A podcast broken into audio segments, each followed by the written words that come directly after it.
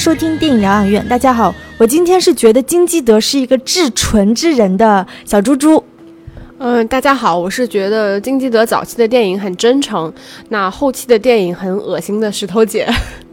嗯，我们今天会做一期金基德的专题，也是纪念他就是二零二零年十二月二十一号去世，所以我们做了一期专题。那在节目正式开始之前呢，还是欢迎大家去关注我们的微信公众号“电影疗养院”，聊天的聊，在微信后台呢有一个 fans club，大家通过扫描二维码就可以加入到我们的粉丝群。然后也非常欢迎大家在我们呃电台底下留言，然后分享你们的观点，就是喜欢不喜欢，或者是你们由此想到一些其他的导演或其他的专题，也都可以给我们建议。那今天这期呃金基德的专题呢，我们会从以下几个角度去聊。首先就是我们来聊一聊被嫌弃的金基德的一生，包括他的生平故事啊，他对韩国电影、亚洲电影做出的贡献，以及啊他在电影节的口碑等等。那第二部分呢，我们会概述一下他作为导演的风格和特色，然后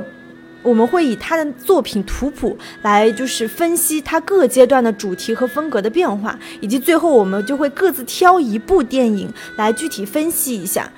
到底金基德就是他的魅力在哪里。其实我们在做二零二零年整个年度盘点的时候，当时也分享了一个我们觉得二零年的一个电影圈的大事记当中，也分享了金基德其实是在去年离世了。其实，在他死前的几年，我觉得可以算得上是晚景凄凉，然后晚节不保。因为我们都知道，他其实是一位真的飞升国际的这么一个亚洲的导演，非常的卓越。那到晚年的时候，其实也我觉得甚至不能算晚年，我觉得中年晚年，就是在他五六十岁这个年纪呢，却一直被各各种各样的丑闻缠。身，然后包括整个家庭，最后最后也是破裂，没有得到一个很好的善终。那我们这期的话，其实我觉得我们还是把它回归到一个导演的身份，那相对来说比较客观的去呃。分享一些就是我们对于金基德的了解，以及对于金基德他他的作品本身，以及对于他对整个韩国电影乃至亚洲电影的这么一个影响。金基德其实说实话，童年生活并不是很幸福。他是出生于一九六零年十二月二十号，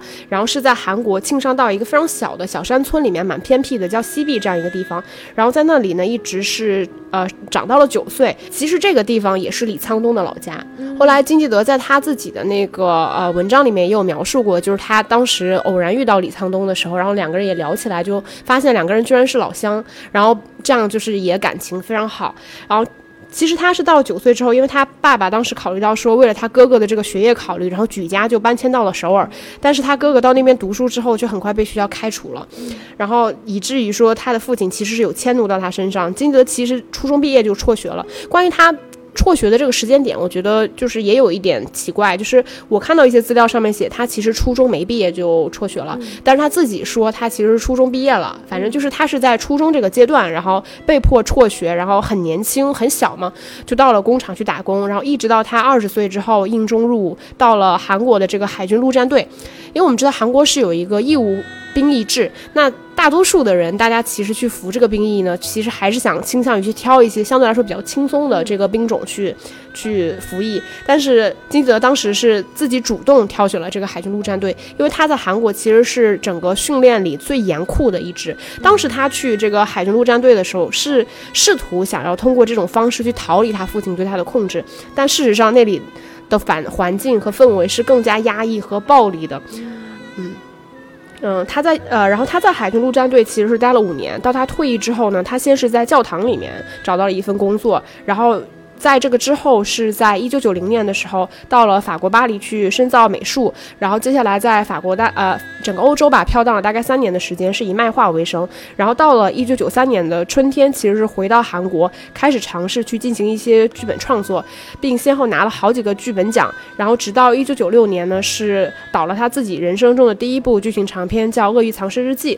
其实。从九三年到九六年这个几几个几年剧本创作的时间，我们回头一想，会觉得金基德真的是一个很天赋异禀的人，因为他首先他自己的教育水平并不高，再加上其实他跟其他韩国中五路的那些导演差别很大的，就是他是一个非常野生的导演，不仅在于说他的文化教育水平很低，也在于说他几乎没有受过任何正统的这种电影学的教育，他只是在九三年回国之后，就是呃去参加去去。就写一些剧本嘛，然后也试图去投稿什么的。但是你可想而知，他的那种文字的呃书写能力、语法，然后包括他的词汇量，甚至他连剧本是什么可能都没有那么了解的情况下。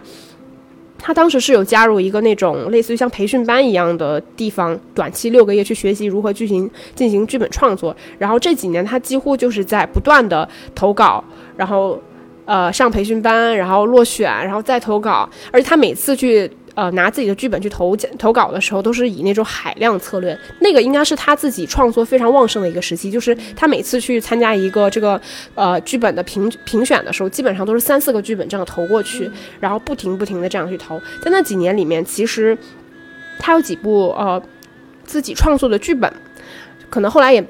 不是全部都有机会被搬上大荧幕，然后包括像这个画家和死囚犯、黑色的海滨船、擅自穿越等等这几部是他后来有拿到剧本奖，也也也是因为这个呃参与这种剧本创作吧，他才算是正式的加入了中五路。但是其实金基德前面也聊到过，他其实是呃之前一直是以卖画画画为生的，所以到他去真的进行剧本创作的时候，某种程度上。啊，某种程度上，他其实是放弃了自己之前谋生的那个行当。那直到二零二零年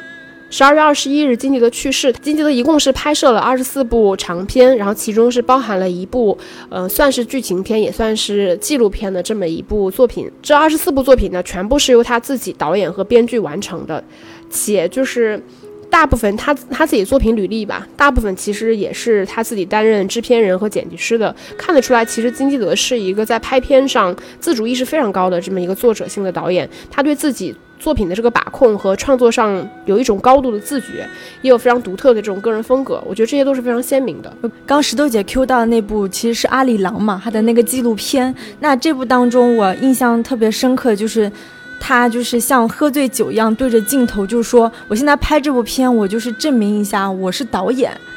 我我觉得拍电影其实可以不用团队，我自己一个人就拍。我觉得某种程度上就是拍阿里郎的时候，他以这种方式来践行，就是什么是作者导演。就你很难想象一个导演，他可以在这样的一种题材的电影当中，那么如此真实的面对镜头。”因为他也提到，就是他之前调教演员等等，他现在就是在调教他自己。就是我相信很多喜欢金基德作品的人，在去看这部《阿里郎》的时候，你的那种代入感是非常非常强烈的。嗯，那刚刚石头姐有提到，就是他跟中五路的那些导演比较不同的是，像什么呃朴赞玉啊、奉俊昊、姜帝奎，他们都是科班出身，而且很多都是毕业于名校。对，像李沧东也是作家出身，所以非常好。对，所以这些你你能看得出，那像金基德一样，就是初中是否肄业都打一个问号的人，跟这帮中五路的导演，他们真的就是无论是从出身，包括他们的一些拍片的习惯，包括作品风格，包括甚至是呃他们的创作模式等等，都有很大的差别。那金基德他相对来说在他们中间是人文底子看起来比较薄弱的一个，但。他的作品却是韩国那么多导演，他是唯一一个在戛纳、威尼斯和柏林斩获过奖项的人，还是证明他的他的天才般的一个韩国的影坛的地位吧。嗯，就是其实。大家知道金基德是九六呃六零年出生的，跟他同年出生的还有一位非常有名的导演洪尚秀，甚至他们两个人其实是几乎在差不多同一个时间把韩国电影带到了国际的视野里面去。但是在早年间，其实他们在韩国的口碑和评价，以及在中五路的地位，说实话都不能同日而语。就是我们知道洪尚秀其实在早年是非常受韩国人喜欢的，欢迎就是国内外吧，就是大家对他是一致非常认可。但金基德其实。几乎这一生，就是可能他在观众当中，就在在大众当中的口碑，跟他实际上在电影行业的地位，我觉得会没有那么的匹配。嗯，然后这个的话，其实，呃，我觉得可以回归到说，金基德本身本人的一个特点，就是你你提到了，就阿里郎里面，他也是一样的，他他是一个非常。不善于去包装和掩饰自己的人，其实这里我我觉得也可以打个问号，就是我觉得他可以说他是非常坦诚的对待大众，然后对待他自己，然后他也毫不丝丝毫不回避，把自己所有的一切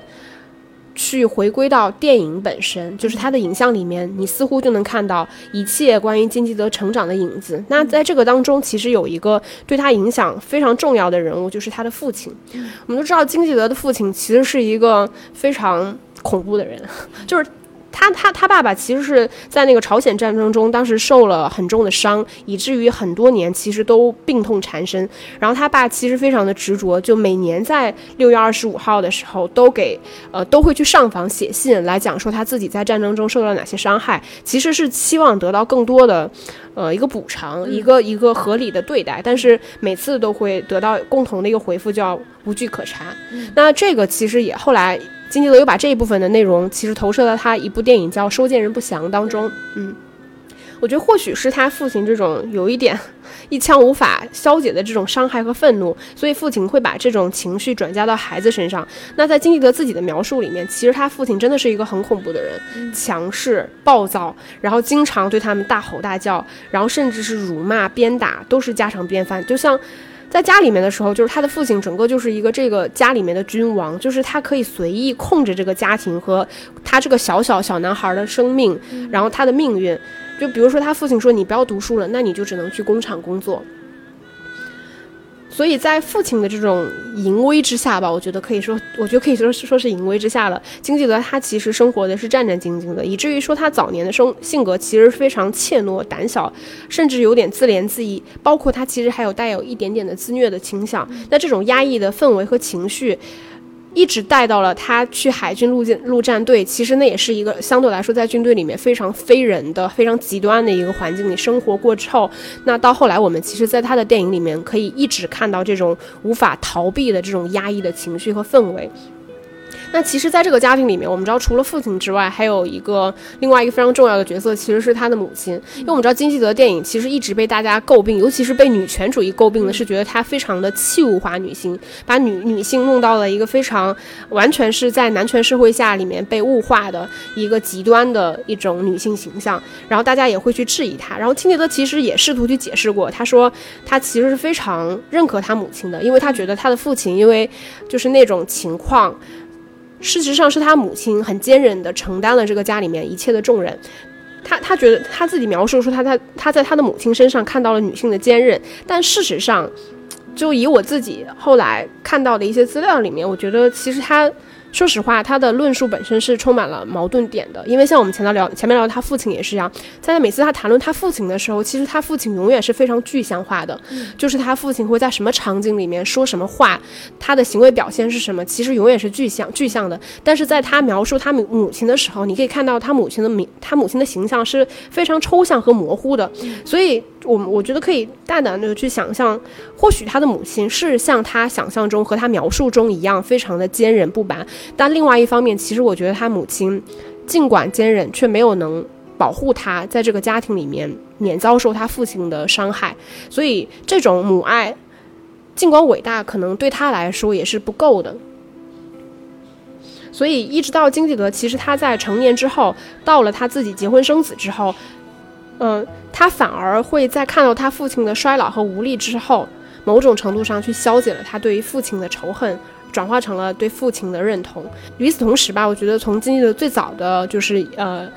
鳄鱼藏尸日记》开始，我们也能看得到他的电影里面其实是有非常强烈的，就是这种对于母亲的迷恋，就是对于这种母体回归的怀念，其实也是非常强烈的。至于很多人都说金基德他对女性的物化，甚至很多人批判他是厌女。那之后我们在聊金基德的风格特色的时候，我们也可以具体来讨论。嗯，然后。呃，我们知道金基德的电影其实画面和视觉部分是他非常出彩的一部分。那他早期的时候其实也是做过画家，他在绘画上其实说实话是非常有天分的。那他其实从小就非常喜欢画画，甚至在他父亲强迫他不允许他画画的情况下，他哪怕挨着他父亲的打，他也会一直坚持在自己的课本上去涂涂画画呀。包括因为他之间呃有很长时间在工厂工作的这个经历，所以他对于手工制品上面是非常迷恋的。那这个到我们在他。他后来的电影里面，其实也能从很多很精巧的道具上面就看到这一点，包括一些自制的手枪啊，一些弓箭啊，然后一些金属器械的东西，其实都能够在他后来的电影里面找到影子。我觉得金基德其实一直身上争议不断嘛，包括他自己其实是非常坦诚的去分享自己过往的经历，包括什么强势的父亲啊，自己很贫穷底层的这种生活经历，包括正统教育的缺失，以及他对于自己整个成长岁月的这种反思什么的。我觉得他其实是。非常容易让大众把他自己个体的经历去对照到他自己的作品里，对，让我们感受到他的创作动机似乎是一种精神创伤，仿佛他的那种创作动机就等于他自己的人生经历，引导我们去把他自己的这种文本进行人格化处理。但事实上，说实话，我回头一想，我觉得我们也很难辨认这个其中的真伪，就是金基德是故意的伪装和传递这种信息，还是我们真的可以以他自己过往的这种人生经历去做一个切入口去了解。呃，很了解这个导演的作品，因为我觉得他跟很多导演不一样的地方，或者是说他自己有一个比较特别的长处，在于其实他是非常懂得表达他自己的。因为我们知道很多导演作为一个创作者来说，有的时候创作是一种无意识的行为，它是一种可能没有那么理性的行为。创作者其实不会在不会去真的分析说。我为什么要这么创作？我的创作动机是什么？他们可能不会这么去分析，但是金基德不是。你看到金基德在后来一系列的采访里面，其实他对于他所有的创作是能够以非常清晰的具象的方式去描述他自己关于创作、关于动机、关于想法。我觉得以至于就是你在看回头去查一些他的资料的时候，你会发现他自己就已经变成了解读自己的权威啊。那在大众对于他电影有某种。标签和认识的情况下，他也愿意，似乎愿意吧，去加深这种大家对于他本人和他作品的这种理解性。比如说，关于性爱，关于暴力，关于边缘人群，关于他的创作上所有的动机和他自己本人的一切故事。我觉得这个中间真真假假，就真的非常的难以判断。其实很多导演他是不喜欢看影评的，或者是说他不喜欢别人对他的作品进行过度的解读。那金基德他。相反，他是一个非常喜欢别人来解读、来评论、来讨论。因为从他的刚刚我们讲到他的出生啊、经历啊，包括他的性格等等，他其实是一个非常需要生活在闪光灯和舞台上的人。所以他做的很多就是采访啊、发言啊，或者是他拍那种自自传体的影片等等。就某种程度上，他其实就是在哗众取宠，因为他需要通过这种方式让自己以导演的身份在国际舞台上享有就是一定的名誉或者地位，或者是甚至是批判也好。他甚至就是，呃，他死之前，他有一次采访也都说，哪天我死了，就算你们之前不喜欢我的电影，那我死之后，大家对我的电影的。就是会重新来审视我的电影，他就是能放出这样豪言的人，可见他是有多么喜欢大家去讨论。嗯。说实话，就是他无论是在语言表达能力上，还是在他整个创作故事的能力上，说实话是非常强的。这这一点绝对不仅仅体现在他的电影作品本身，也体现在他这个人面对公众的时候，他所表达和传递出来的那种信息。那既然已经提到他在国际上的这个影响，那简单的给大家梳理一下他的电影成就。其实说实话，他的电影成就非常多，几乎是从他。拍片开始就一直是在伴随他的，那我只是摘选了一些，其实是非常有重要。呃，分量的一些提名和奖项。第一个的话，就是他两千年的时候，因为《漂流浴室》是提名了第五十七届威尼斯电影节的主竞赛单元。对我接下来说的基本上都是主竞赛单元的片子。然后到零一年的时候，他的《收件人不详》和同年的《坏小子》分别是提名了第一呃五十八届威尼斯电影节和第五十呃五十二届柏林电影节的主竞赛单元。到零三年的《春夏秋冬又一春》是提名了第五十六届洛迦诺国际电影节。零四年的《撒玛利亚女孩》是斩获了第五十四届柏林啊柏林电影节。银熊奖最佳导演奖。那同年的空房间也是斩获了第六十一届威尼斯电影节银狮奖最佳导演奖。那零七年的呼吸是提名了第六十届戛纳金棕榈。那二零一一年的阿里郎呃获得了第六十四届戛纳的一种关注单元一种关注大奖。那二零一二年的圣殇是获得了第六十九届威尼斯电影节金狮奖。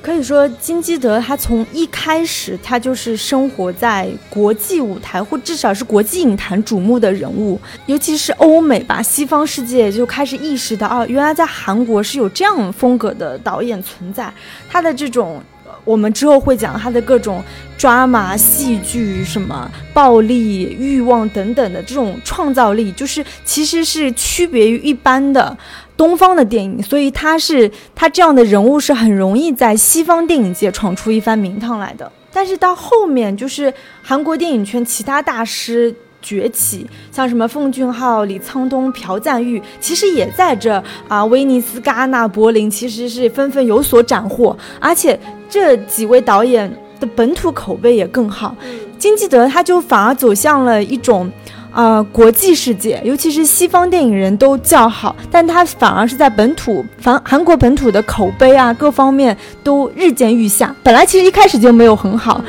后面反而就是遭致更多的批评，再加上他很多丑闻啊缠身。其实就算当时圣桑得金狮奖的时候，看上去他迎来了所谓的事业第二春，但其实我们熟悉金基德作品的人都知道，圣桑并非是他作品谱系当中最出色的一部。虽然他在奖项上他是拿到了金狮奖，然后到后面的话，甚至。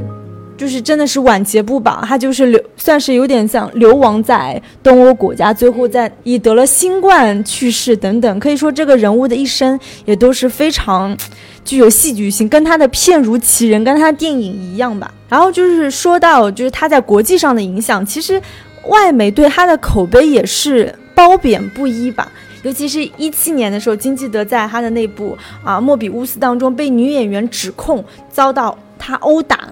然后甚至有就是啊遭到性侵等等这些疑云之后，一个专门研究韩国电影的美国电影评论家叫达西帕奎特，他在推特上专门去写了，就是当他们看到金基德侵犯就是有性侵犯的这些电视采访的时候，达西帕奎特在课堂上停止。教和分享金基德的电影，因为他觉得，如果这个人他在现实生活中也对人有如此可怕的暴力的话，那我就不不在乎他是否是一个天才了。他其实，在后期，尤其是零八年啊一一到一一年，他拍完《阿里郎》之后，他其实在国外度过了大部分的时间。他一度就是有一段时间，他其实经常活跃在中国，他去中国很多城市，而且他当时其实有尝试拍片，但最后其实都没有成功。嗯嗯，一九年的时候，金基德还在。呃，担任了一部就是呃，给一部中国作品做了编剧，那部作品叫《青玉》，然后导演是叫徐磊。这个片子我倒是没有看。然后其实你前面说到，你知道金基德早期的片子就被大家冠以说强奸电影的这么一个名号。然后我当时说实话，因为。原来看金基德早期的片子嘛，就是大概零几年的片子的时候，其实因为那个时候我自己还是一颗，就是什么很懵懂的一个人，所以你并不会那么清晰的意识到说这个导演在他的电影里面在呈现一些什么样的内容。那当我这次因为要准备专题，然后重新把他的电影翻出来看的时候，说实话，我的冲击力比我当年看的时候都小很多吧？不是，我觉得不光是小，不是小，不是大小的问题，我觉得会有很大的差别，就是。说实话，金基德在他电影里面展现了很多女性被强暴的戏份，就是他可能并不是，呃，其实事实上他就是我们真正意义上女性在被强暴的那个场面。嗯，他有很多男性强迫女性的一些女性的一些性交的场面，但是因为那个时候我还小嘛，我没有我没有真的呃赶上说那个年那个那个年龄或者说那个年代大家再怎么评断金基德在他电影里面展现的这些内容。嗯。让我一下子想到就是加斯帕诺之前的《不可撤销》，然后里面是有一段就是莫妮卡贝鲁奇，就是长达接近十分钟在那个呃地下通道里被强奸的戏份。当时这个片子在电影节上映的时候，就大家非常愤怒，还有很多人离场，就觉得说这个这个其实就是一部真正的强奸电影嘛，对吧？你你无无论如何，就电影它是有艺术的属性在的，你在电影里面表现这些东西，你到底是想在干什么？但。我我我当我只是知道这个呃不可撤销的这一部分的争议，但是其实金基德电影本身的争议，因为他电影里面可能争议太多了，所以关于这部分就是关于他整个电影里面去去大量的展现强奸戏份的争议，反而会让我有一点就是没有那么清晰的意识到这个问题。但我这次重新去翻看的时候，反而这部分给我的冲击力或者说我觉得认识让我更加的加深了。然后接下来的话，我们来聊一下金基德的弟子。其实金基德是一个还挺热衷于去扶持整个电影后辈的这么一个导演。那我们在梳理他作品的时候，也会发现，其实他基本上从零八年开始，那除了给自己的作品本身担任编剧外，也开始给他自己的作他自己的弟子铺路。那他他的弟子其实当中最出名的一个导演，在现在的韩国导演青年导演里面也算是发展非常好的导演，叫张勋。他最开始拍了一部电影叫《电影就是电影》，然后在之后拍了《义兄弟》，后来其实是也传出了说背叛金基德这么一个丑闻，其实也还好，就是只是他，呃。在金德以外，会跟其他的电影公司去签合约拍其他的片子。但说实话，也是他离开了金基德之后，然后拍出了一部至今为止他所有口碑加票房非常好的一部电影，叫《高地战》，是在一一年。那在这个之后，他又拍摄了电影《笔记》。那张勋其实也算是所有金基德弟子里面，呃，个人成就加整个导演能力相对来说比较综合和好的一位。那另外一位其实也相对来说还不错，叫全宰宏。那他其实呃先后拍摄了包括《美丽》，然后《风山犬》，呃《杀人才能》、《音乐脚步》和《瑜伽学院》这几部电影。那《美丽》其实也是金基德担任编剧的作品，呃，还有一位叫张哲洙，呃，他拍摄最有名的一部作品应该是《金南福杀人事件始末》，在之后拍摄了《隐秘而伟大》，然后包括呃《蜜月酒店杀人事件》，这个他他是导演之一，然后后面还拍了一部电视剧叫《S F 八》，呃，还有一位导演叫金呃赵昌浩。呃，他拍摄了《彼得潘公式》《荒诞的自杀暴动》《暴风前夜》和《另有他路》。那这个这个导演其实他的作品可能对我们来说相对来说更陌生一点。那他在二零一五年之后，其实也没有再有新的作品问世。还有一位导演叫李尚宇，那这个导演相比较于前几个导演来说，他其实是一个非常多产且质量更差的导演。那他其实也被大家誉为说跟金基德非常像的。一个导演是因为他拍的片子真的非常猎奇，我给大家简单说几部他片子的名字，你就能感受到了。他拍了一部叫《妈妈是娼女》，娼就是娼妇的娼，就是他讲他妈妈是妓女啊。然后还有一部叫《爸爸是条狗》。还有一部叫《我是垃圾》，当然这个也可能是中文翻译的问题啊。但是他拍的片子确实也是非常猎奇向的。那金基德的这几个我们描述到他的弟子，其实大多数都是金基德的副导演或者是金基德的助理导演出身，包括他们可能也是在青年时期受到了金基德电影的影响，从此踏入了整个电影行业。那他们早期的作品其实也更加的受到金基德作品的影响，包括金基德其实也确实有用他自己在整个电影圈的资源，包括自己呃挂名编剧。然后当制片人的方式来扶持这些青年导演。那聊完了就是关于金基德自己偏，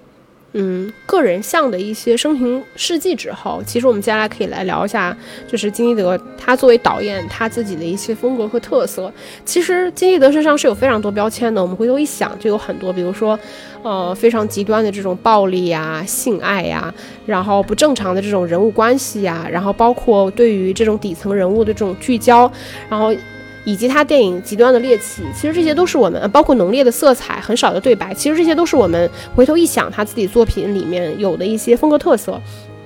那其实金基德还是一个非常典型的属于后现代主义影像风格的这么一个导演，包括他的电影其实对焦的就是一些韩国当下的一些社会性的话题，只是说这些东西并不属于主流社会本身，所以它并没有被主流的媒体和嗯大众舆论所讨论。但这些事情其实是在整个主流社会之下，另外一群真实存在的人，他们的生活规则、他们的生活状态，其实金基德对焦的是这部分人。那这个主题非常显然的是属于很当代性的一些东西，包括。他的影像其实还是有非常强烈的这种拼贴感，包括他的叙事。说实话，金基德尽管是一个非常叙事能力非常强的这么一个导演，但是他的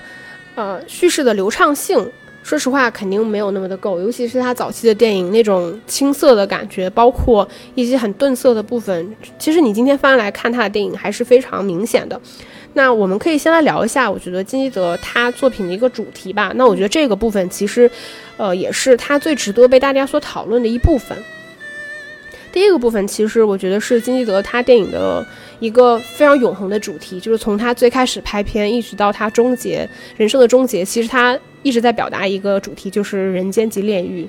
嗯嗯，他几乎所有的电影都在传达这个信息，就是这种。因为我们我们能想象他的电影其实没有一部是阳光、积极、乐观、向上，然后让人觉得开心愉悦，然后有一个 happy ending 的，没有任何一部电影是这样的。他的电影里面从一开始到后来结束，其实永远弥漫的是一种压抑的、无法逃离的、很封闭的那种暴力的气息。这种东西是不会有出口，也不可能结束的，哪怕是死亡都不能终结这种东西。那这个这种情绪和状态本身，在他的电影里面就是一种永恒的状态。那那这它关于这个主题，其实有一部我觉得相对来说更加视觉化的电影，是二零一八年的《人间、空间、时间和人》。那它直接把人间及炼狱这个东西影像化了、视觉化。因为我们之前可以说它的故事其实是有在表现说，呃，这些边缘人他们的生活状态有多么悲惨，人和人之间的这种倾轧关系。但毕竟那些相对来说是一个抽象的主题，到这部电影的时候，其实他有试图去把他自己想表现的这种人间及炼狱的。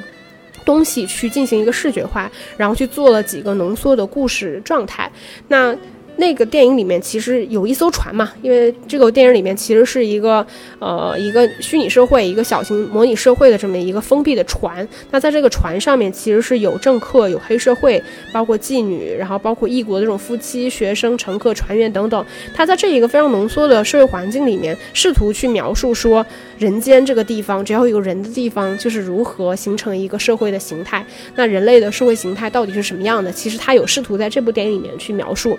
你说到人间即炼狱，那金基德本身他的电影的这种气氛就是很很压抑的。但是另外一个观点也是我这两天在重看他的电影当中，虽然他的人物很多的行为是很极端的，但我觉得他在极端底下，他其实是有纯真，而且他是一种浪漫主义。嗯，这个这个想法也是最近才有，也是我。最早你说看什么漂流浴室啊宫，你不可能觉得这是浪漫主义吧，对吧？但为什么有这个想法？是因为，你看他的很多人物的动机，他其实是出于一种爱，甚至是一种纯爱。那纯爱动机下的极端行为，就比如说像坏小子当中，就是那个男人那个拉皮条。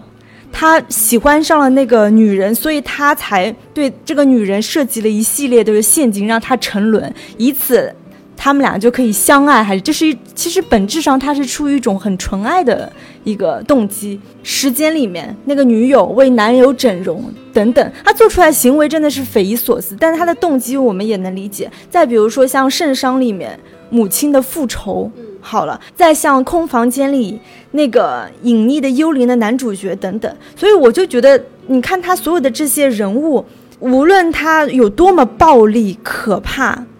有多么甚至是乱伦等等，我觉得他归到骨子里，他是一种纯真。那这种纯真本质上，我觉得是浪漫主义。呃，说实话，我这次重新看的时候，有跟你有类似的感受，就是我觉得他的电影早期，不论被大家怎么说，他以他猎奇也好，或者极端也好，我觉得他电影里面有非常真诚的东西。在这个真诚之外，我觉得还有一部分东西是非常质朴和纯真的。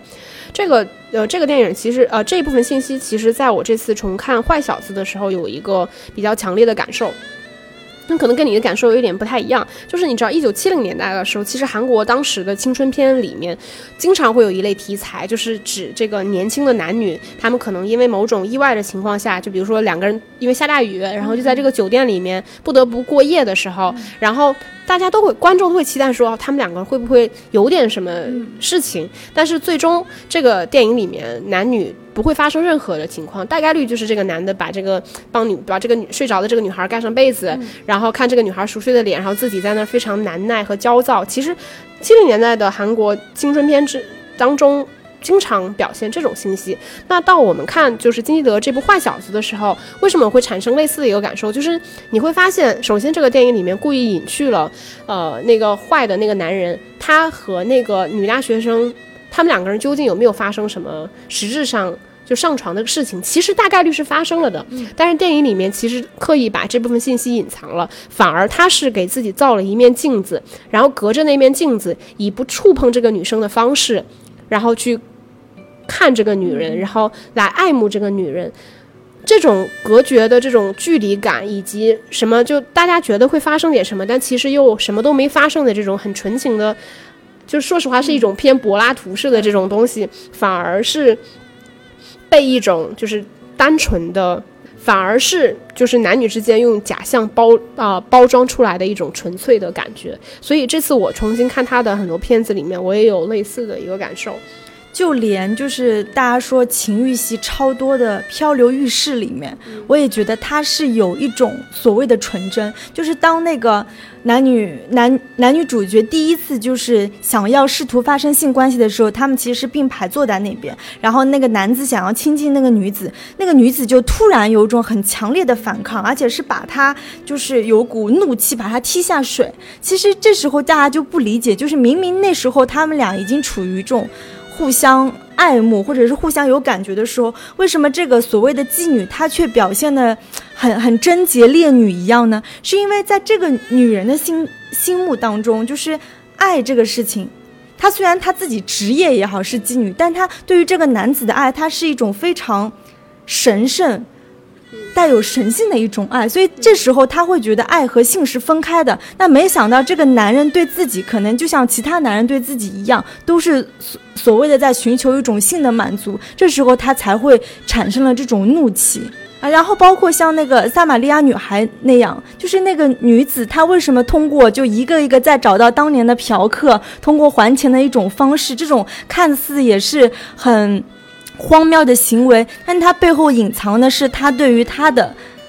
朋友的那种那种爱。我觉得，所以经济的他用很多荒谬的行为去包装人和人之间一些非常纯粹的一些关系。其实我我我是觉得金泽电影里面确实有非常纯粹，我觉得不能说是纯粹吧，它有一种非常朴实且单纯的这种人为人物行为道理。但是在这个之外，其实还有另外一套东西，也属于金泽的电影，是它表现出来了一种，呃，女性身体的被剥夺，就是人对于自己身体本身无法掌控的这么一种东西。这个部分我们聊到女性的部分再聊。那接下来我们再聊一下它另外一个主题，其实在他的电影里面非常容易去表现的就是一种底层的人物关系。我们知道就是在主。流的电影里面，我们会去拍人物之间的关系，但是这种人物关系通常它是符合我们对于整个社会运行规则和道理的这么一种行为逻辑判断。比如说，我打了你一巴掌，你一定会生气，你可能会还我一巴掌。或者是你可能会对我做出更加暴力的行为，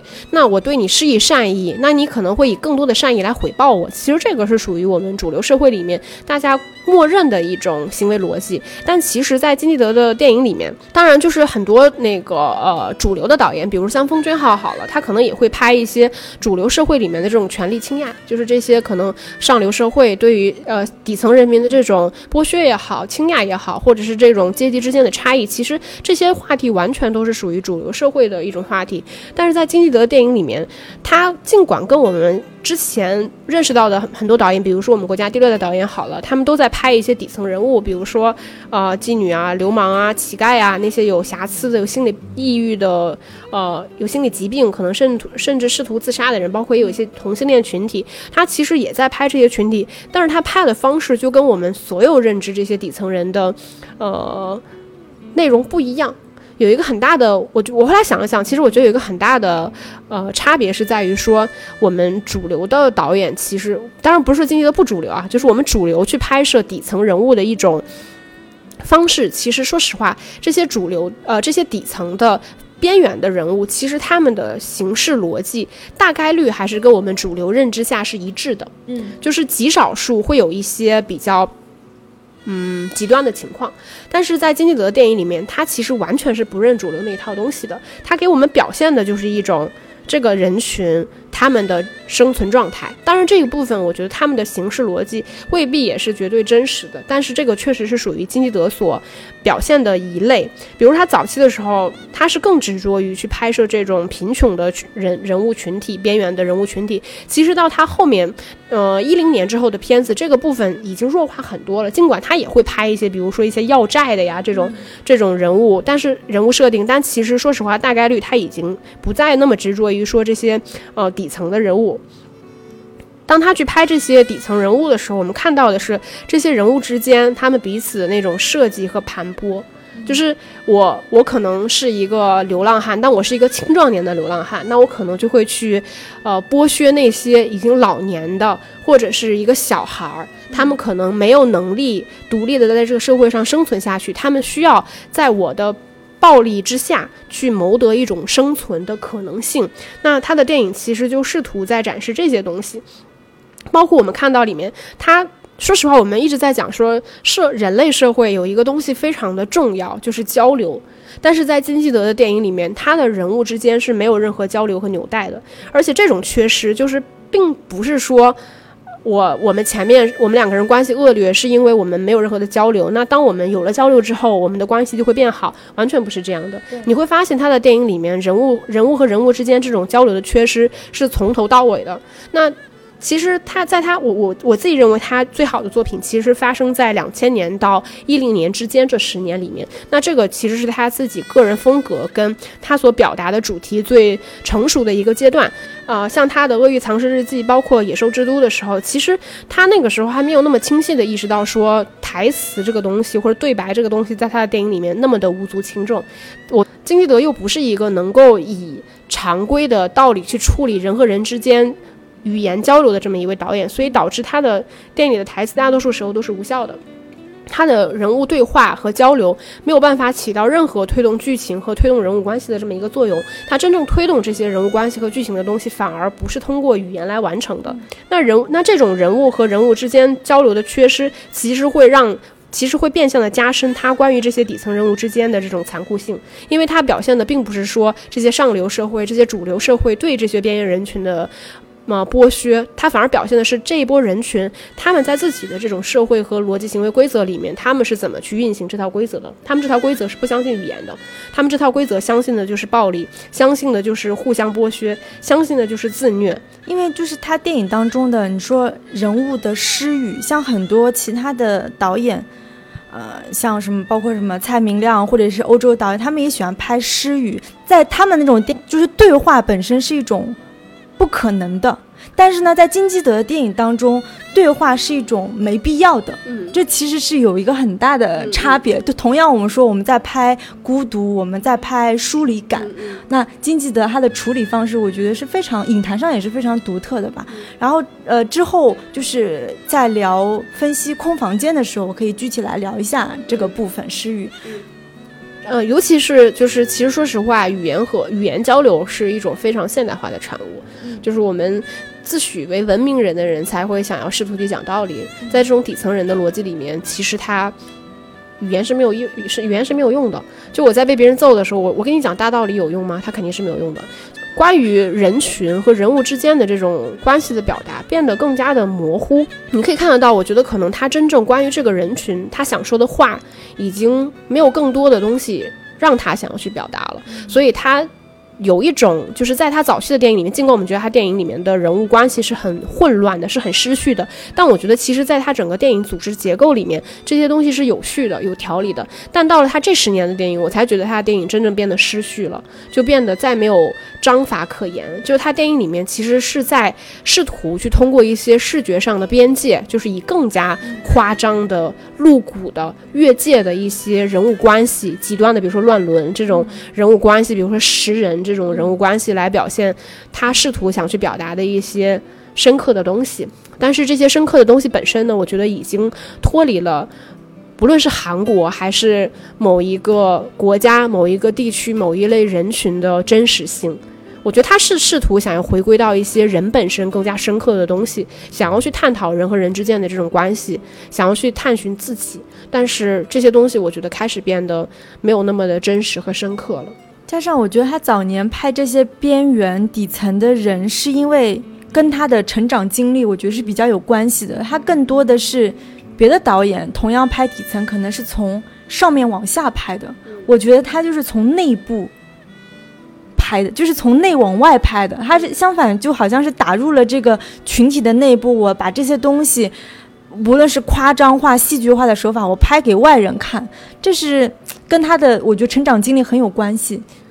但我我其实原来也这么认为，嗯，就是我认为就是他拍的这些题材跟他自己的个人生活经历有很大的关联性。但我现在也这么认为，但我现在反而觉得他拍这些，他选择这些这个族群和这个人群来拍，其实很可能跟他自己对于就他自己成长经历过程中关于自我的这种反思有很大的关联性，因为他一直是处于一种非常压抑、封闭的这种呃成长环境，他。就你知道金基德他自己有描述过一个，他就是喜欢那种，就比如说这个呃权力结构下面人物关系很很很紧张，很拧啊，对，很扭曲，很紧张。比如说像军队那种非常极端的环境，他在这样的环境下，他反而觉得很心安，他反而觉得很安然。当他到了一个真正很平和的，大家大家试图都很理智、很成熟、很文明的环境下，他反而开始觉得不安。所以，我我在想说，他可能挑一些这类型很边缘的人群，因为你看到他哪怕挑的是边缘人群，也挑的是边缘人群里面的极端个例，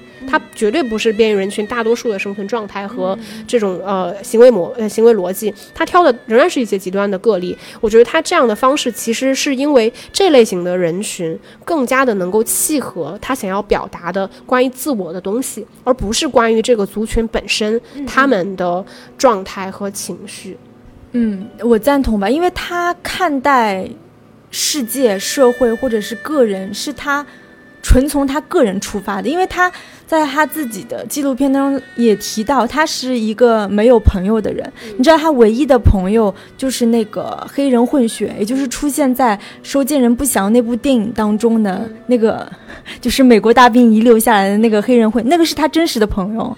所以就是他说他拍那么多年电影，拍了二十四部电影，他其实觉得任何一个，如果你只能选一个词汇来表达说什么是金基德的电影，他觉得是孤独。嗯，所以我就觉得他这样的一个人，那从他的视角当中，就算我要拍别人。边缘人群，我可能看到的东西就是边缘人群当中再扭曲、再拧巴的那些那部分东西，这是跟他自己有关，因为他那么孤独的一个人，他的 ego 反而他的自我其实是非常大的，嗯，对吧？越是孤独，自我越是大嘛，嗯。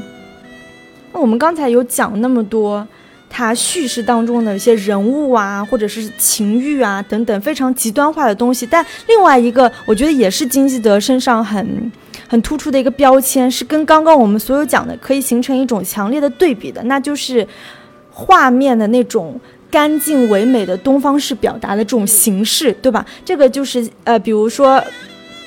举例子的话，我觉得最突出的应该《春夏秋冬又一春》这部电影，那因为它设定的这个地方就是在一个湖当中的一个寺庙等等，那这部电影它给了它很多。